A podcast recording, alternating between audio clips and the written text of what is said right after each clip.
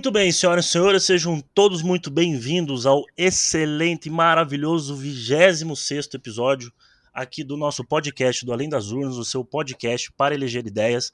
Eu sou o Eduardo Alves, o seu host de hoje. E antes de apresentar o nosso convidado, que vocês vão adorar, bom, vocês já sabem quem é, né? Mas ele, a gente completou até que enfim o time do Conexão Xangai aqui no Além das Urnas, né? E eu gostaria já de, de pedir para você aí, pare tudo que está fazendo, entre lá no padrim.com.br barra Além das Urnas e ajuda a manter aqui o canal e a gente fazer todas essas entrevistas, né? Eu também queria, antes de apresentar o nosso convidado aqui, é, de convidar vocês a conhecerem o IFFD, que é o Instituto de Finanças Funcionais para o Desenvolvimento, que é uma iniciativa de diversos acadêmicos aí, entre eles economistas, operadores do direito, é, professores, enfim, como tem a intenção aí de aprofundar o debate macroeconômico, né? Aglutinando profissionais aí para estudar e formular algumas propostas de parâmetros orçamentais. É, eu já falei isso aqui na outra vez, né? Para quem não sabe, as finanças funcionais é o, é o maior guarda-chuva ali da MMT, né? que, enfim, é, o, o, Instituto é, conta com assim, uma equipe de, de, de, primeira, Paulo Gala, o Pedro Rossi, o Beluso, a Simone Deus, enfim, é um timaço o corpo técnico, eu vou deixar o, o site aqui para vocês conhecerem, porque é um contraponto necessário ao EFI, que, que se diz independente, mas, na verdade, propaga o senso comum na questão fiscal brasileira. É, bom, vamos lá. Vocês sabem que normalmente eu escolho um tema por, por, episódio, mas o nosso convidado ele é tão especial hoje que ele não permite que eu fale de um assunto só. Então o nome do episódio será. Elias Oncast. Elias Jabur está aqui com a gente. Elias, antes de mais nada, muitíssimo obrigado por você tirar um tempinho para disponibilizar, conversar aqui com Além das Urnas. É um grande prazer para mim e para a gente, de todo do grupo aqui. E eu queria aproveitar para pedir então para que você se apresente para quem ainda não te conhece, fala um pouco da tua carreira, da tua vida acadêmica e a tua área de atuação, por gentileza. Seja muito bem-vindo. Eu que fico aqui super contente de estar com vocês do Além das Urnas. Eu sou Elias Jabur, eu sou professor da Faculdade de Ciências Econômicas da UERJ, da Universidade do Estado do Rio de Janeiro. Eu atuo também nos programas de pós-graduação em Ciências Econômicas e Relações Internacionais, e a minha área de pesquisa, já desde a minha iniciação científica, lá já, lá já se vão 25 anos, né? É o desenvolvimento recente da República Popular da China, com esse tema que eu tenho construído uma, uma produção em cima, em cima desse tema, uma, uma produção até que sólida, né? E que tem, assim, servido que âncora para minha carreira acadêmica, minha, minha, meu caminho intelectual, né? Mas também, ao lado disso, também tenho discutido, sempre discuti muito o Brasil, a questão do futuro do país, a questão do Projeto Nacional de Desenvolvimento, quais são os caminhos brasileiros para a retomada no nosso projeto, né? E aqui, acho que é por, por causa disso que eu estou aqui hoje com você, né? Enfim, eu estou ansioso para as perguntas, para responder, trocar ideia, vamos lá. Show de bola, Elias. Estou muito feliz com a tua presença aqui, cara. Eu queria começar, Elias, fazendo uma pergunta que sempre me chamou muita atenção acompanhando o teu trabalho, né? Você é um marxista, né, um leninista, é, e no entanto, sempre me chamou muita atenção que você não tem medo do capitalismo, né? Pelo contrário, né? Você defende que a propriedade privada ela será uma realidade, né, pelas próximas décadas ou até séculos, e mostra a necessidade da gente reconstruir o capitalismo brasileiro, né? É, explica um pouquinho para a gente como é que você enxerga né, o socialismo no século XXI e, e o, que, que, o que, que seria essa reconstrução no capitalismo brasileiro. Então, eu acredito que uma, uma das coisas que o Marx colocava assim com certa frequência é de que não dá para se ficar brincando de mudança de regime, né? Então, não é, não, acho que falar de, de transição capitalismo-socialismo, de revolução socialista ou, ou coisa do tipo, não pode ser uma brincadeira falar disso. Eu acho que é algo muito sério para ser, ser tratado de forma até vulgar, como se ter sido tratado é, normalmente, né? Então, eu acredito que o socialismo ele é uma resposta histórica para problemas historicamente colocados, né? E eu acredito que para o caso brasileiro, é, felizmente ou infelizmente, até porque eu não faço história sobre, sobre circunstâncias que eu escolho, é, nós não encontramos condições subjetivas, né, é, para é, encontrar o socialismo enquanto resposta histórica para, para os nossos problemas. É muito pelo contrário, nós temos mal temos condições subjetivas para montar uma maioria política para um objetivo concreto, objetivo que é reconstruir o capitalismo brasileiro, né? E quando eu falo reconstruir o capitalismo brasileiro, é, eu não estou sendo um revisionista, eu não estou sendo um, um, um, cara que eu acredito que, que, o capitalismo seja o que há de mais avançado, né? nada, nada disso. Muito pelo contrário, né? Eu estou buscando aproveitar o, o, máximo possível das possibilidades que o capitalismo ele pode oferecer para a minha formação social, para o Brasil, até como forma de gerar tensões com o imperialismo norte-americano e, e dessas tensões poder surgir uma formação econômico-social de nível superior. Né? Então, eu não, eu não faço uma. Para mim, um projeto nacional de desenvolvimento ela não é um fim em si mesmo. E sim, ela é parte de um todo que envolve aí sim essa transição do Brasil, do, Brasil, do capitalismo ao socialismo. Só que nós precisamos reconstruir esse capitalismo, né? E eu acredito piamente, piamente é um pouco religioso, mas eu tenho assim. É, uma pista, vamos dizer assim, de que essa reconstrução passa, primeiro, por formar uma outra maioria política, coisa que não existe no Brasil hoje, nem na esquerda tem essa maioria, né, de, que o, de que nós precisamos reconstruir o que foi destruído pela Operação Lava Jato, por exemplo, já começa por aí, né, e, e o que foi destruído pela Operação Lava Jato ela deve ser reconstruído pelo Estado brasileiro, né, ou seja, um capitalismo que seja, que seja reconstruído a partir do Estado brasileiro. E a partir do Estado brasileiro, esse capitalismo reconstruído, que seria esse, o que eu chamaria de departamento um novo na economia, que é essa engenharia mecânica pesada, essa engenharia pesada, o Brasil, o país tem uma conseguir montar consórcios público-privados para, por exemplo, ampliar os metrôs de São Paulo e de Rio de Janeiro e levar metrô para cidade para, para as outras 30 maiores cidades do Brasil. Para isso, vai ter que ter bancos de desenvolvimento no país voltados à criação de moeda. Então, a gente vai ter que, nós vamos ter, vamos ter que superar uma noção fiscalista de que o dinheiro é finito, né? Então nós temos que ter clareza de que a criação de moeda tem uma contrapartida, que é a formação de bens e serviços, né? E que isso Brasil hoje significa a formação de consórcios público-privados e a possibilidade de criação de moeda para utilização desses, desses consórcios para ampliação é, e solução dessa questão urbana brasileira que já demora 40 anos para ser solucionada e não se soluciona. Acho que esse é um ponto que eu acho que é fundamental é, para começar nossa conversa aqui hoje, né? Então, Sim, não sei se eu é. respondi a questão a contento, mas uhum. eu vou um pouco. É, aí, né? a gente entra mais ou menos no que você sempre defende da economia do projetamento, né? O Brasil provavelmente faltaria engenheiros para a gente reconstruir esse capitalismo, né, Elias? Eu acho que uma. Quando eu falo de, de economia de projetamento, é evidente que eu estou que eu estou tratando de uma economia socialista que é a China, né, mas é evidente que, é, que o projetamento também é um fenômeno que pode ocorrer no capitalismo, né? ou seja, uma economia ela ser, ela ser pautada e ser baseada em grandes projetos de longo prazo, mas para isso teria que ter uma, uma, um Estado capaz de restringir ao máximo a ação da lei do valor, né? E, e no caso brasileiro, voltando ao caso do Brasil, um dos desafios nossos que envolve projetamento é, observar historicamente que o Brasil não é um país que, que, que, reúne condições, como qualquer país da periferia, de planejar a sua economia a partir de tendência que ele mesmo cria. Né? Então, nós não, temos, somos um país socialista, que temos meios de produção concentrados na mão do Estado, e nem tampouco um capitalismo desenvolvido com uma capacidade absurda de, de, de, fazer, de, de criar, de criar entre aspas, moda em termos de desenvolvimento econômico.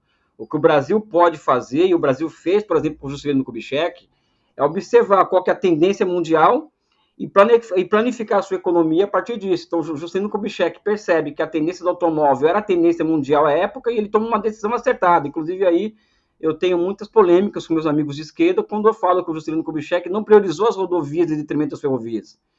Ele tomou uma decisão, uma decisão em cima do que a história condicionou para ele.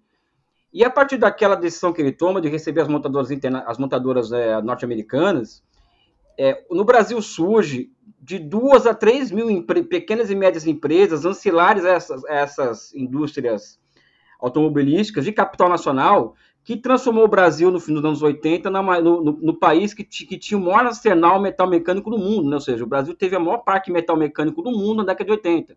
Quase ninguém de esquerda sabe disso. E isso foi destruído. A tendência hoje do Brasil, que nós temos que abraçar, é a de, é a de recepção de 100, 200, 300 bilhões de dólares é, de investimentos chineses em infraestruturas de, como ferrovias de alta velocidade, rodovias e portos, em troca de, de minério de ferro, soja e ferro, ou seja, o Brasil condicionar essa, essa, essa, esse envio de commodities aos chineses, condicionar isso a, a troca disso por, por, por, por, bens públicos, né, e tecnologias desses bens públicos. Aí também está um caminho para a nossa reindustrialização. É, e observe, ou seja, para isso nós temos que ter uma mudança institucional revolucionária para o nosso capitalismo, que seria a planificação do comércio exterior. Ou seja, uhum. o Estado passar a, ter passar a ter controle do comércio exterior Então, eu estou pregando, entre aspas, uma privatização das infraestruturas do Brasil a partir das PPPs, entre aspas, é uma privatização, entre aspas, né? Ao mesmo uhum. tempo que eu estou colocando uma necessidade, uma necessidade de planificação e estatização do comércio exterior. E somente assim uhum. que nós uhum. poderemos negociar com a China, como o Irã negociou, como o Paquistão negociou, como a Etiópia está negociando, em termos soberanos, soberanos e... e negociar a tecnologia, né, que é o que importa, né? É o mais importante, porque senão você vai, vai, vai, você vai crescer sua economia a partir de poupança externa, como diz os nossos amigos novo desenvolvimentistas. Eu também não concordo com Sim. isso, né? Então acho que existem possibilidades estratégicas abertas a nós pela, pela ascensão chinesa e a transformação da China exportadora de bens públicos, né? Que nós não temos muita é, muita noção ainda, né? Ainda existe um déficit de pensamento estratégico no nosso campo político cá entre nós, né? Uhum. É, Elias, você, assim como eu, também é um entusiasta do projeto nacional. Você já citou aí agora há pouco. É, mas eu acho que tem uma pergunta que sempre que os marxistas provavelmente sempre fazem a, você, que é assim: é, o, o, fortalecimento né, de uma burguesia nacional é, industrial é, não iria desmobilizar, de alguma forma anestesiar a luta de classe e de alguma forma dificultar para que a gente desenvolva um, um processo como aconteceu na China? Eu acho que a gente tem que parar é, de ficar buscando bode expiatório para nossa incapacidade de fazer as coisas acontecerem. Ou seja, eu não tenho capacidade de fazer uma revolução socialista, então vou colocar a culpa numa burguesia nacional, né? Sabe, eu, eu sou bem. Você pode perceber que eu sou completamente fora da caixinha, né? eu acredito que primeiro que eu tenho que resolver o problema do povo brasileiro. Eu acho que eu, como, como marxista que me vejo, como comunista que me vejo, o meu problema é, é, resolver o problema do povo. E hoje o problema é como que eu vou encontrar é, meios institucionais para a, para a criação de 20 milhões de empregos no Brasil. Eu acho que o que há de mais revolucionário hoje, ou seja, qualquer marxista revolucionário, ao invés de estar pensando em termos abstratos, uma revolução que só existe na cabeça dele, é estar ajudando a esquerda, nos, nos ajudando a criar um programa capaz de, de, gerar 20 milhões de empregos no do país e que resolva o problema de, de, abastecimento alimentar de 100 milhões de brasileiros. Quando eu resolver esse problema, posso partir para outro problema. Então, acho que existe um problema imediato que nós precisamos, resolver, que é a de criação de condições institucionais para solucionar o problema imediato de sobrevivência física do povo brasileiro. Eu acho que, eu, eu acredito que nós temos, às vezes, um discurso muito de classe média, sabe? Um discurso que somente a classe média nos ouve, que, de projeto nacional, de como que o Brasil vai entrar na, nas cadeias globais de valor, quando nós não quando nós não observamos o óbvio, que é preciso, por exemplo, o Brasil hoje tem 28 mil obras é, que estão paradas e que nós precisamos retomar essas obras. Não é? Então, acredito que, que falta um nacional e um popular aí nesse discurso que inclua essa questão. Né? Até porque, se eu colocar esse capitalismo para funcionar, isso, isso vai gerar tensões com, com, com o imperialismo que poderá me levar uma, a um salto qualitativo a partir dessas contradições. Ou seja, a contradição principal ela continua sendo entre burguesia e proletariado, mas o aspecto principal dela é entre imperialismo e povos coloniais, povos dependentes e, e, e, a periferia. E é, e, é, e é em cima dessa, desse aspecto principal, da contradição principal, que eu falo em projeto nacional. Né? Então, formar uma burguesia nacional é, vai atrapalhar ou não vai? É muito complicado falar isso, porque não existe ainda essa burguesia nacional. Ou é, seja, eu já estou trazendo. Um, é, é, sabe aquela história de que eu é, eu vou na favela da Rocinha, aí eu, em vez de, de eu olhar para aquilo ali, por exemplo, ver, olha, aqui, aqui tem a solução para um novo campo de acumulação, que eu posso construir 400 mil casas, virar X empregos, etc, etc, eu falo, olha, olha que triste, quando o capitalismo entrou aqui, o que aconteceu com isso aqui, né? Isso é uma conversa de uma classe média acadêmica de esquerda, que, e, que ao invés, desculpa o meu desabafo, né? É, ela olha para a contradição e ao invés de querer é, é, é, comandar o, essa contradição com o processo, ela quer se defender dela. Então ela cria um discurso. Né? Eu, eu pessoalmente não, eu quero comandar o processo de, de, de, essa contradição, eu quero, eu, quero como, eu quero me colocar à disposição do comando do processo de acumulação capitalista no Brasil. Até porque não vou chegar ao socialismo sem saber como, como funciona o capitalismo. Esse é o X da questão, né? Esse é o pulo do gato, eu acho, né? Enfim, é muito polêmico. Não importa né? a cor do gato, né, Elias? Importante que casse o rato, né? Eu acho que é isso, né? É, tem, mas a frase completa é o olho tem que ser vermelho, né? Ou seja, é, é o, ser pode, vermelho. o gato pode ser de qualquer cor, agora o olho é vermelho, mas eu estou cor de você. Entendeu? Importantíssimo esse detalhe. É, o Brasil, assim, é, é engraçado, porque o Brasil é um país com muitos recursos, né? Muita mão de obra, é, e a gente hoje tem uma capacidade ociosa muito alta, e o Brasil tem soberania monetária, né? Ou seja, nós temos o real, uma moeda consolidada, não é a melhor moeda do mundo, mas é uma moeda consolidada. E o que impede a gente de fazer certas coisas é puro ideologia e preconceito ideológico mesmo, né? Então, acho que a busca pelo pleno emprego hoje é uma coisa tão, extremamente revolucionária, né? Parece que a esquerda abdicou da ideia do pleno emprego. É... Elias, eu queria falar um pouco com você sobre o Afeganistão né? É, a gente sabe que agora, depois de 20 anos, os Estados Unidos abandonou o país, né? E o Talibã já no dia seguinte já anunciou a retomada ali, né? Você que estuda bastante a China, tal, como é que fica a China nessa situação, né? Sabendo que ela faz ali fronteira e, e como é o que, que você acha qual deve ser o papel dela a partir de agora? O engraçado que eu estava comentando com um amigo meu esses dias, que é o, é o seguinte, né? É... O Afeganistão está destruído, assim como a Síria estava destruída, está é, tá destruída, né? E, e o Brasil tinha, até um tempo atrás, as, as empresas mais capazes do mundo para ajudar na, ajudar na reconstrução desses países.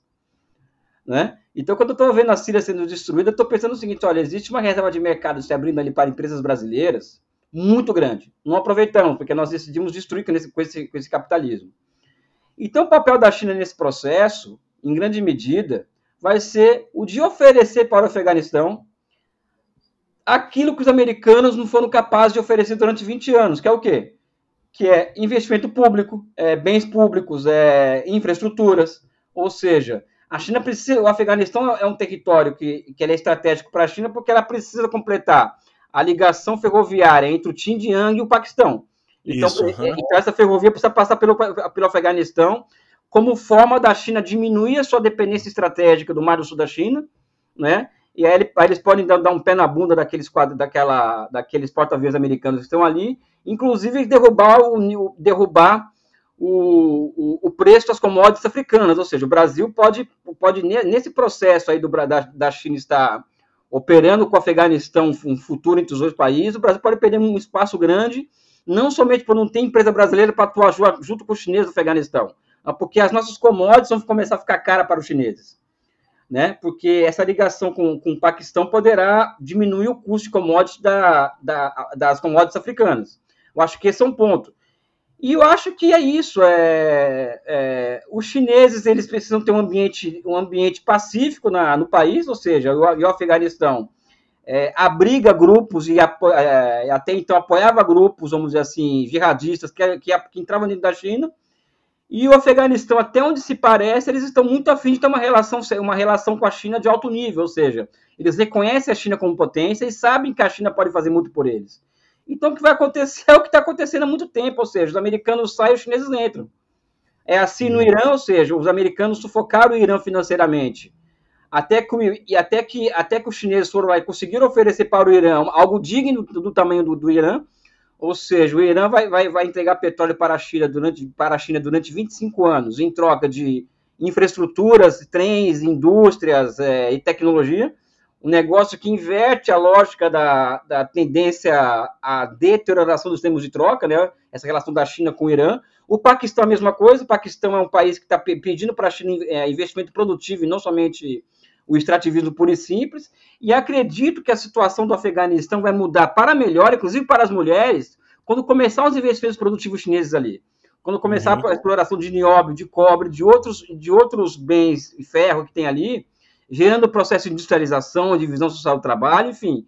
Eu acho que pode haver uma complementariedade econômica entre China e Afeganistão que pode ser fundamental para o próprio desenvolvimento do, dos direitos humanos do Afeganistão, né? Ou seja, porque não existe, não existe uma, É, eu sempre digo isso: não existe libertação da mulher, não existe libertação de nada sem que as forças produtivas se desenvolvam, né?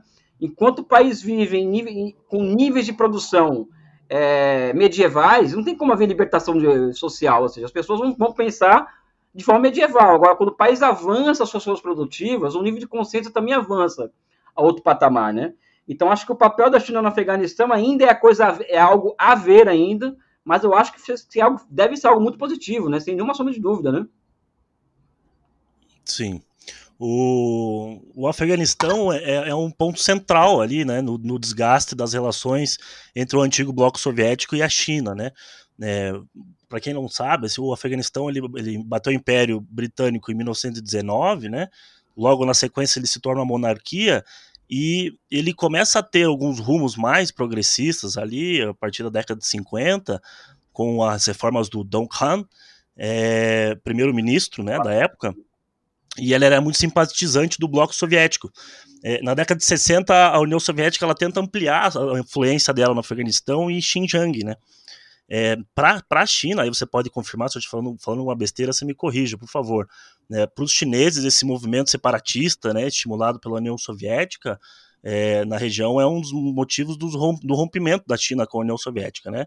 E é considerado o movimento mais perigoso para, vamos dizer assim, para a unidade chinesa, né, desde a Revolução de 49.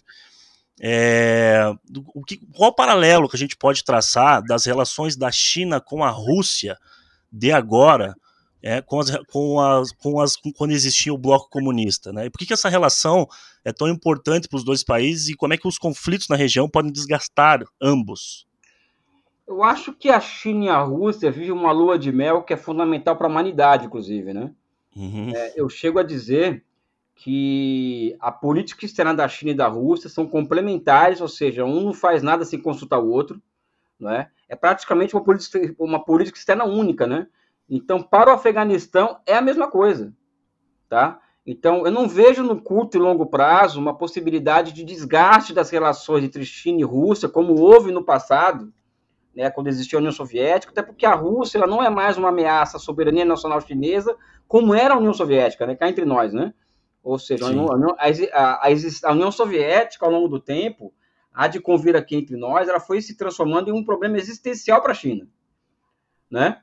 Enquanto que a Rússia não, né? A Rússia, acho que ela, ela, ela, se, ela se reconstrói enquanto capitalismo de Estado e a, e a China acaba que, as, que, se casando um com o outro, até porque é o, os americanos muito burros, né? Ou seja, foram, foram instalando bases da OTAN na fronteira da Rússia, foram cercando a Rússia, deixando é, a situação de tal forma que não restasse a Rússia no ser uma aliança estratégica com a China. Né? Então, todos os assuntos que envolvem hoje Oriente Médio, América Central, Caribe, América do Sul, África, Oceania, em que envolve a Rússia, a China também está envolvida e vice-versa. É, vide a Venezuela, por exemplo, vide a Síria, vide, vide, vide o Irã, vide uma série de países com as quais a União Soviética entra com auxílio militar e a China entra com auxílio médico, auxílio com dinheiro, como foi o caso recente de Cuba e Venezuela, por exemplo, que a, em que China e Rússia têm atuado de, de, forma, de forma conjunta para ajudar esses dois países aqui na América Latina, né?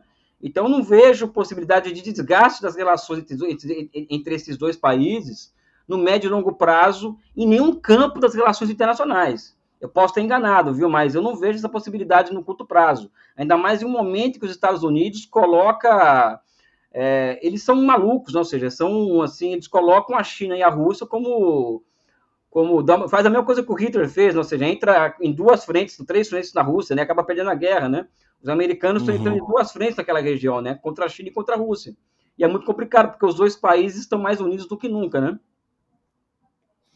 Uhum.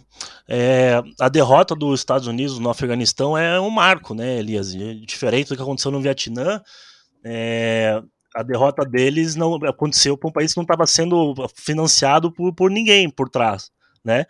É, seja na parte da economia ou militarmente, né, dizendo. Então, então eles foram batidos por um povo quase que tribal, vamos dizer assim, né? Teve acesso às melhores armas justamente quando os americanos abandonaram elas na sua, na sua retirada, né? É, pô, a gente viu as imagens, pastores usando rifles, né, conhecimento sobre. É que eles tinham muito conhecimento sobre o terreno também, né? Isso reverbera de alguma forma é, no, no, no, oeste aqui agora, né?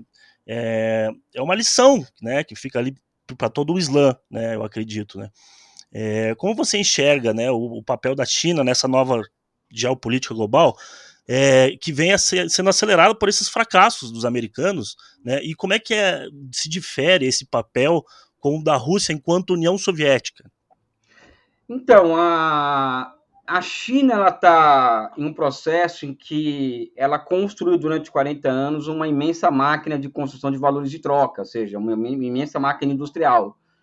E durante muito tempo, desde os anos 2000, é, basicamente, elas têm uma, a China tem uma, uma taxa de investimento em relação ao PIB muito alta, então ela, ela construiu muita capacidade produtiva. Então a China está hoje no processo de exportação dessas capacidades. Tá? E ao exportar essas capacidades, é o que? Exportar bem público, né? Então a China ela acaba, o papel da China nessa geopolítica global, qual que é basicamente? A de oferecer uma globalização alternativa que os americanos ofereceram para o mundo nos últimos 40 anos. Porque o que, que foi oferecido para a gente? Foi oferecido é, faca no pescoço para pagar dívida externa, foi oferecido, foram foi oferecido é, empréstimos do FMI com condicionalidades, foi oferecido obrigação de privatizações para poder, poder ter acesso à moeda estrangeira. Foi, foi oferecido para o Brasil a obrigação da abertura de contas de capitais, ou seja, tudo isso aqui. Essa globalização que foi que, o, que, o, que os Estados Unidos ela entregou para o mundo nos últimos 40 anos. A China tenta entregar uma outra globalização baseada no quê? Na exportação de bens públicos, ou seja, na conexão do mundo é, por via aérea, marítima e terrestre. Eu acho que esse é o grande papel da China no mundo é, desde que ela conseguiu construir essa capacidade produtiva absurda, vamos dizer assim, né? Então, ela, por exemplo, hoje tem condições de reconstruir o Cairo, por exemplo, né, no Egito, ela tem condições de, de entregar milhões de milhares de quilômetros de trens de, de trens de média e alta velocidade na África, por exemplo. Ela tem condições de chegar para a Argentina agora aqui e, e, e, e, dar um, e passar a mão na, na nossa nosso traseiro e tomar o mercado argentino para eles entregar para a Argentina, por exemplo, que a China precisa de investimento em infraestrutura, coisa que o BNDES que deveria estar fazendo na Argentina, por exemplo. Né? Então, eles vão ocupando espaço no mundo a partir do quê? A partir de, demanda, de demandas represadas no mundo. E quais são as demandas represadas no mundo hoje? Investimento em infraestrutura. E qual é o país que tem capacidade de entregar essas infraestruturas? É a China. Né? Então, eles estão eles estão entrando nesse flanco que os americanos não têm como entregar. Ou seja, o, o, o Biden, por exemplo, fez uma reunião em Cornualha, aquela coisa, aquela coisa deprimente, aquela reunião, em que ele, em que ele chega e fala: Ó, vamos fazer um plano global de infraestrutura, mas, mas não falou quais são as empresas, não falou quanto vai investir. Ou seja, só ficou na, na intenção, né? enquanto que a China consegue entregar o que ela promete. Né? Esse é um dado fundamental da realidade. Né? Então, o lugar da China no mundo hoje, acho que é esse, ou seja, de grande exportadora de bens públicos, um país que respeita os direitos dos outros países a serem o que eles querem ser. Tanto é que eles tentam se adaptar aos projetos nacionais de outros países. Por exemplo, se o Brasil for um, o dia que tivermos, tivermos um projeto nacional e não quisermos mais, mais exportar soja e sermos exportadores manufaturados para a China, a gente vai ter que fazer negócio com eles, eles vão, eles vão ter que aceitar negócio, eles não vão, eles não vão impedir o nosso desenvolvimento, não vão bancar aqui uma oposição na, no Brasil, não vão bancar o Ministério Público para derrubar o governo, ou seja, é outro tipo de relação que a China tem, com os chineses tem com as outras nações, né? Eu vejo, enfim, eu vejo de forma muito positiva as relações da China com o resto do mundo, né? Em relação ao que os Estados Unidos têm com o resto do, com o resto do mundo, né? Vide a Líbia, por exemplo, vide a Síria, vide o neoliberalismo na América Latina, o resultado que foi isso aqui na, na América Latina, desde a crise da dívida do México em 82, né? Então, acho que existe um salto de qualidade com a presença cada vez maior da China no mundo, que eu acho impressionante. Quero falar mais um pouquinho sobre a China, Elias, é, porque a gente vê que existe muitas informação e a propaganda americana ela é muito grande, né? Então hoje tem uma sinofobia meio que velada, assim, nem tão, tão velado na verdade, né? Já ficou uma coisa mais escancarada. Mas você escuta os maiores tipos de absurdos, né, por aí, né? Desde que a vacina vai botar um chip em você, ou que o vírus, por exemplo, foi feito em laboratório, esses dias, inclusive na Globo, mostrando isso, de que eventualmente podia ter ido de um laboratório, sair de um laboratório chinês. Então é muito forte, né, a presença da ideologia americana aqui na cabeça dos, dos, das pessoas, né? Então tem muito medo, né, de, de, dos chineses, assim, é fobia mesmo, sinofobia que chama, né? Como é que você enxerga isso? Você, um cara que conhece bem o povo chinês, conhece a China, como é que você acha que você acha que a gente consegue enfrentar essa máquina de propaganda americana? É difícil, né? Porque isso está desde manhã cedo. Você liga Bom Dia Brasil, começa desde manhã cedo. Você liga o rádio, começa desde manhã cedo. Eu, particularmente, eu decidi, junto com a Manuela Dávila, né? Nós ah, abrimos um canal no... Tem um canal da Fundação Maurício Grabois, né, que é a Fundação do PCdoB, e a, e a, e a Manu está coordenando a TV Grabois. Uhum. E ela me convidou para fazer um canal que toda segunda-feira vai um vídeo meu de 10 minutos, que é o, o Meia-Noite de Pequim é, em que eu gravo um vídeo de 10, de 10 minutos sobre a China, ou seja, em que eu tento desmontar uma série de fake news sobre a China, desde trabalho escravo, Xinjiang, Tibete, uma série de temas polêmicos de, que, que, é, que, é, que são assunto de fake news nós enfrentamos. Inclusive, o, o vídeo da semana passada foi exatamente sobre essa questão do vírus, né? Porque existem evidências científicas suficientes para dizer que o vírus não nasceu, não veio da China. Uhum. Ou seja, na Flórida, no final de 2019, já tinham amostras de sangue com anticorpos do, do Covid-19. Né? E por que, que, o, que o Biden, do nada, ele, ele, ele desenterra uma denúncia de que a China tem que ser responsabilizada, responsabilizada pelo vírus é, em maio agora de 2021, né? Quando já existem evidências, olha, não estou falando que, que nasceu nos Estados Unidos, mas existem evidências que o vírus já circulava nos Estados Unidos antes da China. Não é opinião minha, tem matéria super interessante, tem, tem, tem artigo acadêmico sobre isso, né? E nem por isso eu estou aqui fazendo uma campanha dos Estados Unidos, que eles que criaram o vírus, nem nada disso, né? Agora, eu acredito que é, é que a história é implacável, né? Ou seja, eu acho que os americanos eles eles eles é, estão em um processo de decadência relativa, né? E eu acho que o papel nosso, cara, é fazer o que nós fazemos, né? É tentar fazer o contraponto, porque, como diz o Hegel, né? Um dia a verdade aparece, né? E eu acho que a verdade vai aparecer em relação à China. Daqui, vamos lá, Daqui 10 anos, por exemplo, quando o capitalismo for ficar claro que no mundo o, o capitalismo não tem condições de entregar para as pessoas o que ele promete, enquanto que na China o socialismo vai poder estar entregando daqui 10 anos, talvez, o maior estado de bem-estar social do mundo, como que fica para os Estados Unidos? Como vai, como vai se esconder isso das pessoas? Ou seja, chega uma hora que vai ficando difícil também esconder, né? Então, acho que a história acaba sendo implacável com as coisas. E repito, né, o Hegel dizia, né? A verdade sempre aparece. Quando não for verdade, e se não for verdade é porque não aparece. Né? Eu acho que vai aparecer em relação à China. Né? Muito bom, Elias. Já vou, já vou me encaminhando para o fim, mas antes de, de, de, de, a gente terminar aqui, pedir para você se despedir, eu quero fazer uma pergunta que me, me deu uma pulga na orelha na nossa conversa antes de começar a gravação. Contei para você que eu tô com Covid, né? Inclusive, quero fazer um alerta aí pro pessoal que tomou a primeira dose e está relaxando nos cuidados tal, não, não é uma boa ideia, viu? A Delta é uma variável bastante perigosa, então não façam isso, se cuidem, por favor, né? Mantenham os cuidados até tomar a segunda dose e a gente ter 75% da população vacinada.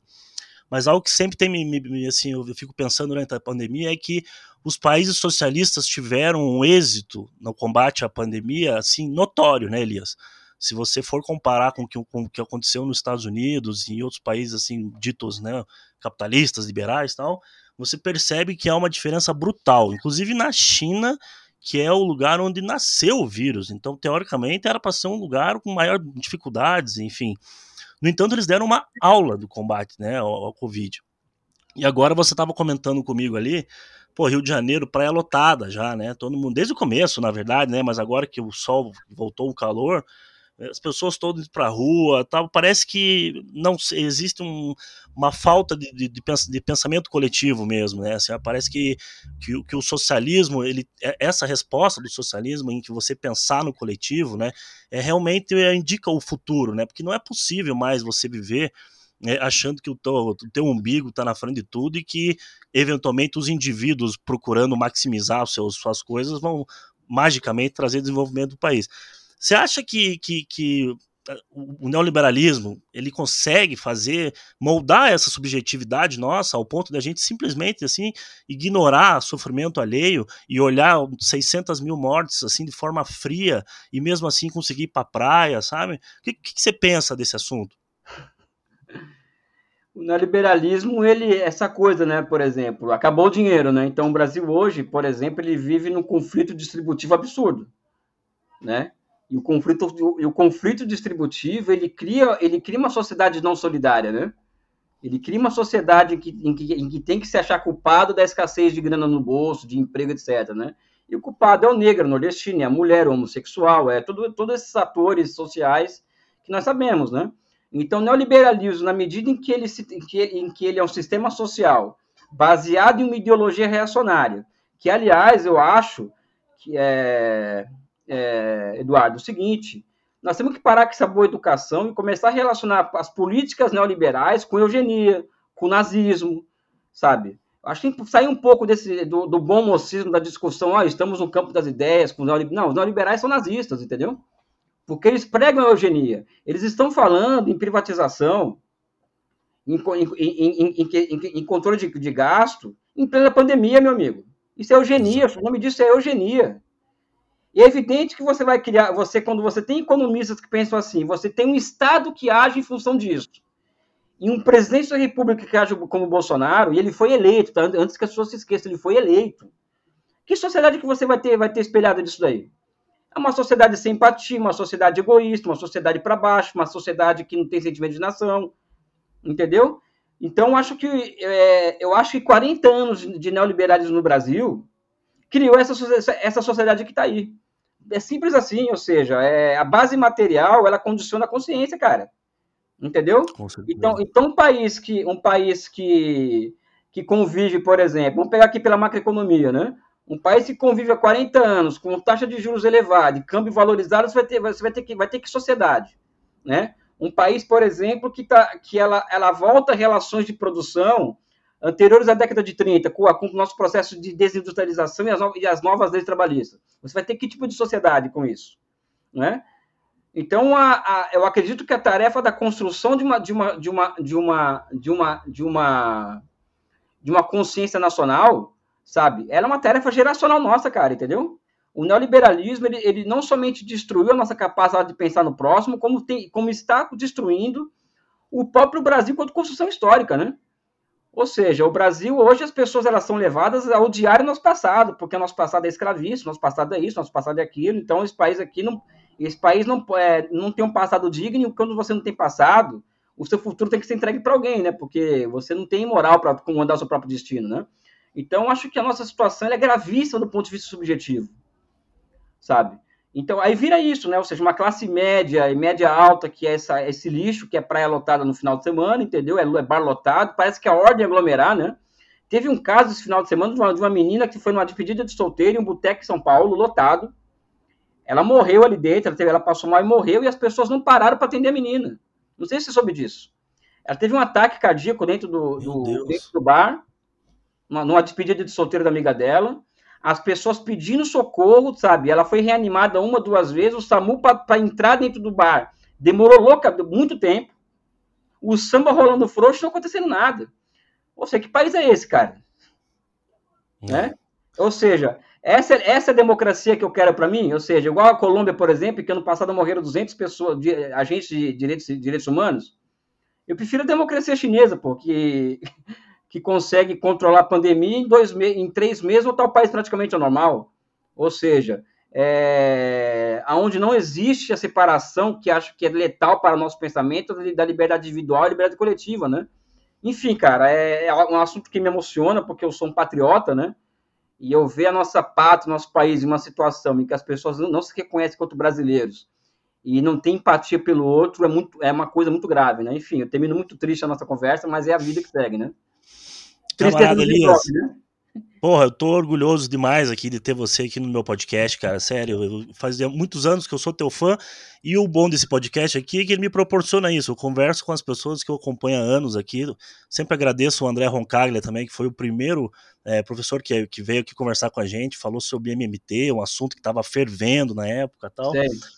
Então eu te agradeço imensamente e quero pedir para você se, se despedir para o nosso ouvinte, deixar teu recado, falar sobre os seus cursos, os seus projetos aí. Fique à vontade para se despedir do nosso ouvinte aí, Elias. Um abração.